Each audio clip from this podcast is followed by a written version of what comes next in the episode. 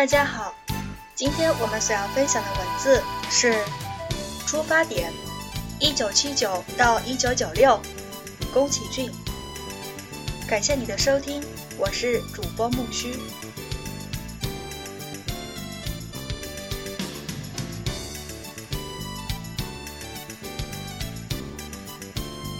从发想到影片一，宫崎骏。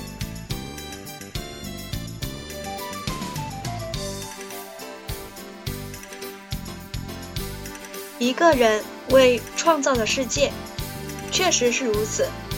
观众和演员都知道这一点，不过他们仍然乐在其中，因为观众们体会到自己是多么的勇敢、坚强和美好。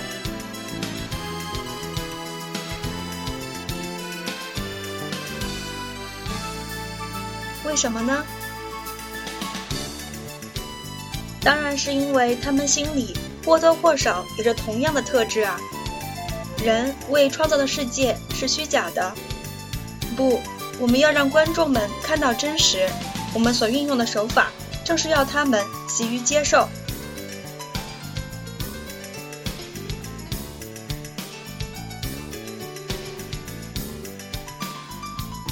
我认为，创作动画就是在创造一个虚构的世界，那个世界能够抚慰受现实压迫的心灵，激励萎靡的意志，能化解虚淡的情感。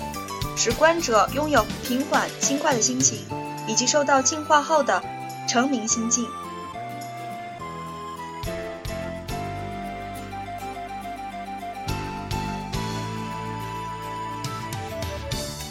会走上动画世界这条路的人，大多是比一般人更爱做梦的人。除了自己做梦，他们也希望将这样的梦境传达给别人。渐渐的，他们会发现。让别人快乐也成了一种无可替代的乐趣。若是曾想要告诉别人夜里做过的梦是多么的美好，会有多么悲伤的人，应该就能体会这其中的难处了。更何况，一部作品必须透过集体作业才能完成，所以其过程自然更是复杂。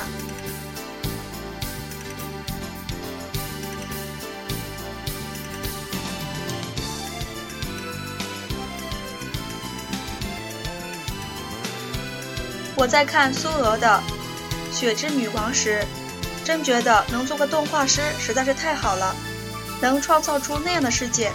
不应该说，如果自己能拥有能力与机机会去创造出更美好的世界，那么天底下再没有比这更好的职业了。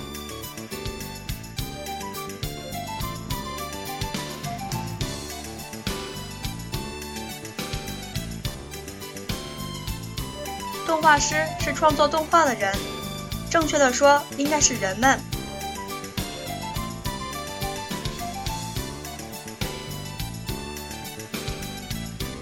曾经，动画师是无所不能的，画图、编故事，让他们动起来，上色、运用摄影机以及注入声音，就这样一个世界完成了。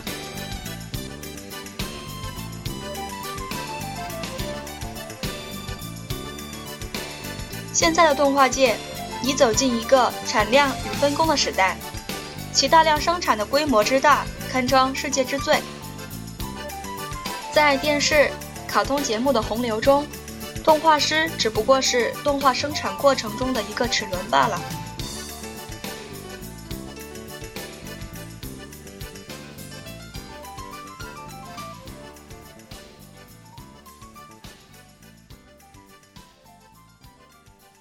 在作业流程中，并列着许多不同的纸种，而这种纸种当中，有一种被称为原物动画。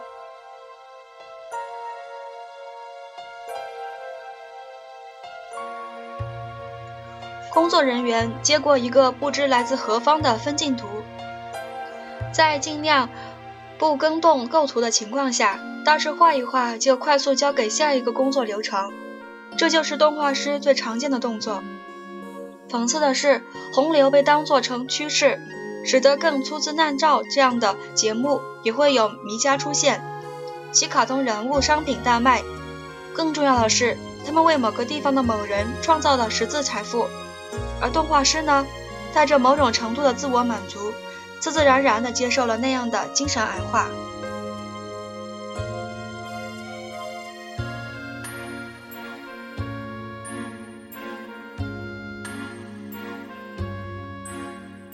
立志创造一个虚幻世界的你，就算当上了动画师，当初的小小美梦，只怕很快就幻灭了。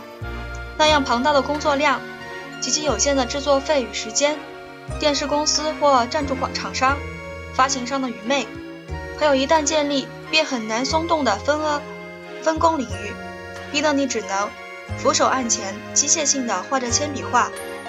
到了这个地步，谁又能责怪你呢？借口是找不完的，只要你习惯了这样的齿轮生活，倒也是一种轻松的生活方式。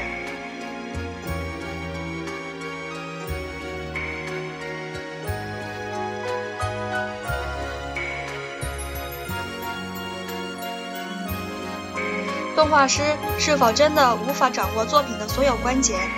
难道我们就没有办法更接近动画师真正的境界吗？不，方法不是没有。动画毕竟是由人的集团，虽然它并非由坚定的意志所统一创造出来的，只要拥有不畏辛劳的意志，有着一个想要展现的世界，再加上磨练过的技术，就能从一个齿轮逃脱，渐渐向真的动画师靠近。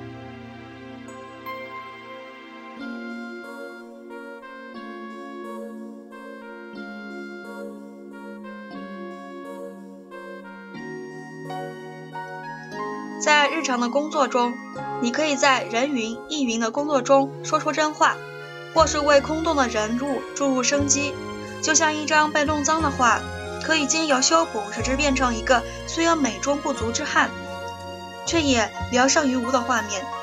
同样的，只要别人一有闪失，它就有可能是你的转机。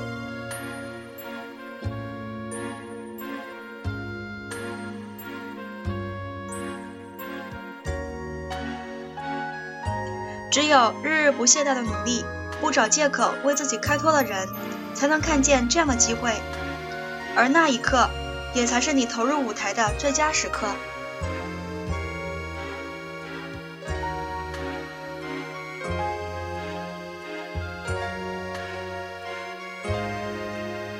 当别人对你无所期待时，你不妨不求报酬的说服他们接受你的提案，只要主事的人不是。锱铢必较的极得权力者，你想要创造的那个世界就会被接受了。毕竟这一切都是免费的，甚至标题中也不要打上你这个原创者的名字。这对工作团队而言完全是坐享其成，也因此你终于可以战战兢兢地创造出你的第一个作品。抓住机会，做好随时俯冲的准备，乃是这份职业的希望所在。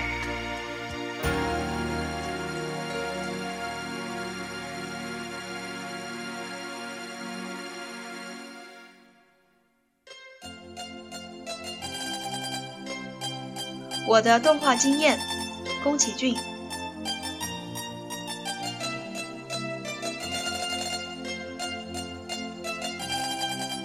本文是将我个人的经验与想法，或许充满了独断与偏见，很率直的阐释出来。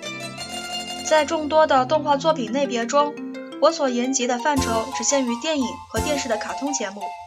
当然，在这领域中，我也绝不是个功成名就的人。我只是抒发一路走来的感想和对今后的期期许。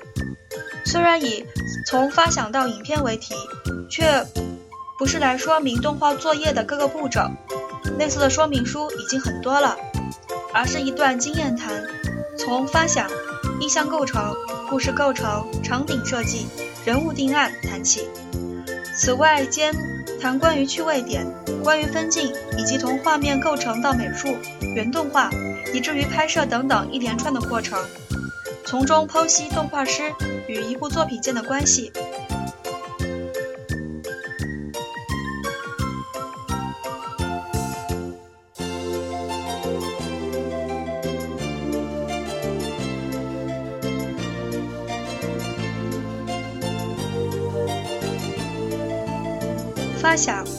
的开端，宫崎骏。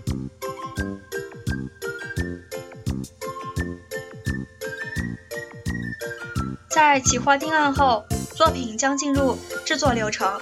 这时，身为动画师的你，得先针对这部作品多方构思吧。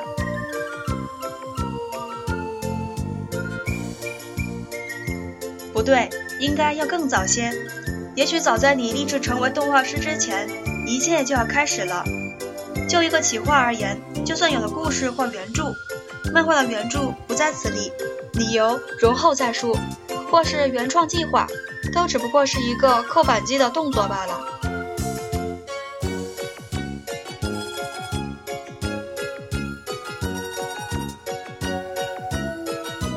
一旦扣下这个扳机，你先前所描绘构思过的世界，脑中储备下的风景和想表达的思想情感，就将源源不断的涌出。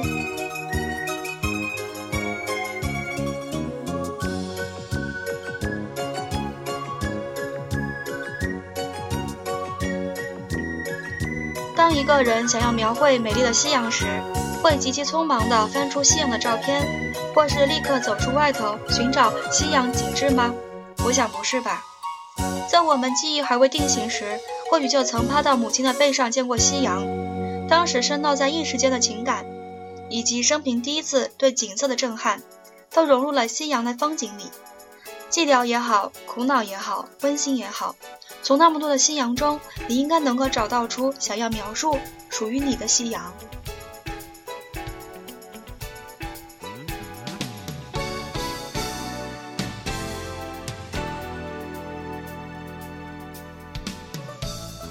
想成为动画师的你，应该已有不少想要表达的题材了吧？例如，小说的故事、某种意象、虚构的世界，有时或许还包括别人描绘的梦境，或是一个逃避现实、不欲为人知的自恋世界。无论如何，这都是一种进步。当我们向别人描述梦境时，为了不落人自我本体的旧巢，就得为那个梦境铸就一个它独有的世界才行。具有想象力、技术以及所有磨练技艺的过程，会让你的题材渐渐成型。就算它现在现在显得暧昧不明，或者只是一个朦胧的憧憬也是没关系。只要拥有想表达的目标，那就是一切的开始。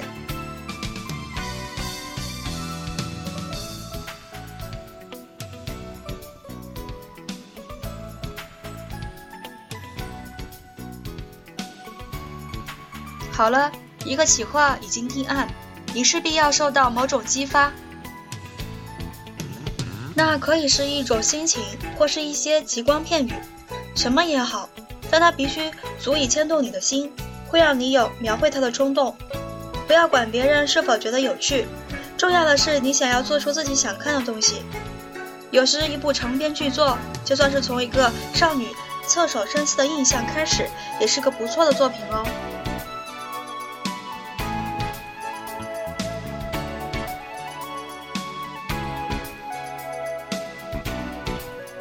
混沌中，你将逐渐掌握到自我想要表达的东西。接着，你要开始画。就算故事还不完整也没关系，故事可以晚一点再凑齐。决定人物更是以后的事儿。先画图，画出整体世界的基调。当然，这时画出来的东西不见得能够轻易的过关，他们有可能遭到全面的否定。前面说的不畏辛劳，指的就是这个阶段了。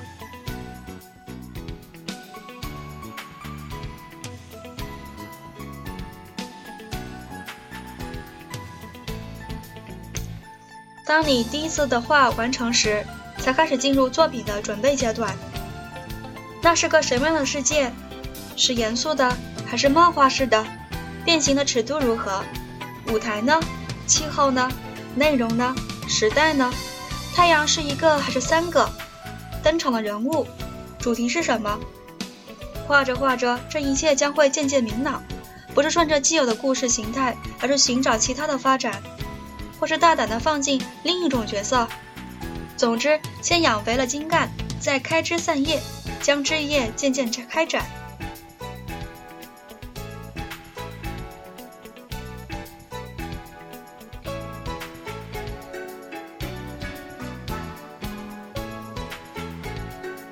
不停的画，越多越好。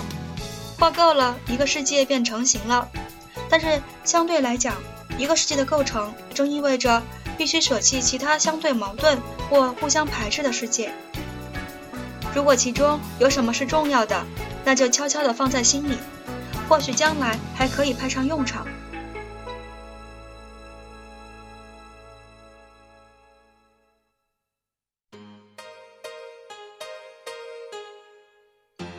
当你不停的画画到停不下来时，你一定会有上述的感受。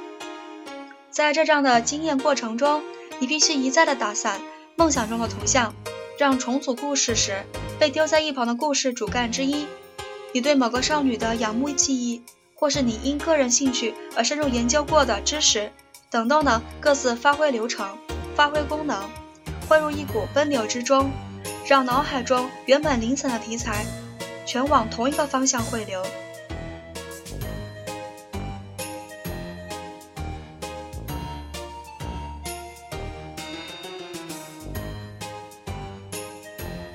至此，虚构世界的原型便出现了，它将成为工作团队共通的世界，而且终于成为一个存在的世界。这就是动画制作过程中的意念构成，也是最需要你挺起胸膛面对一切的时期。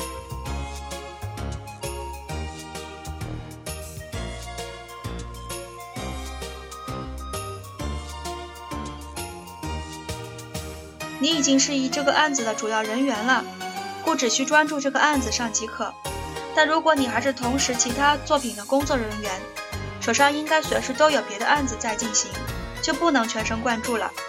这在金钱和时间上都得不到任何的保证。即使这样，你还是要坚持下去，否则你将看不到任何转机。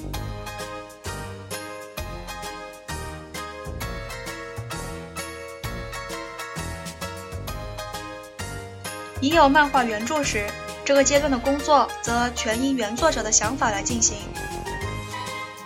你要诚实的表现原作也好，用其他手法改编也好，等于漫画已是先做好了最基本的创造世界的工程，所以你是免不了要扮演二手师傅的角色了。也因此，撇开训练的情况不谈，就工作而言，原著漫画的动画化总是有些枯燥乏味。就算是极受欢迎的人气漫画也一样，这一点请各位铭记在心。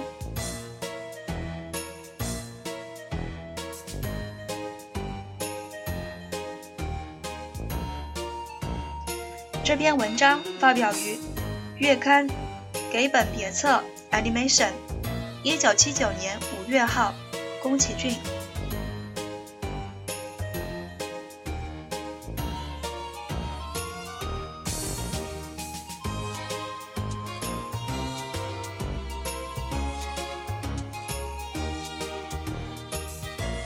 今天我们所要分享的文字，从发想到影片一，宫崎骏，就分享到这儿了。感谢你的收听，我们期待下期的更新吧，谢谢。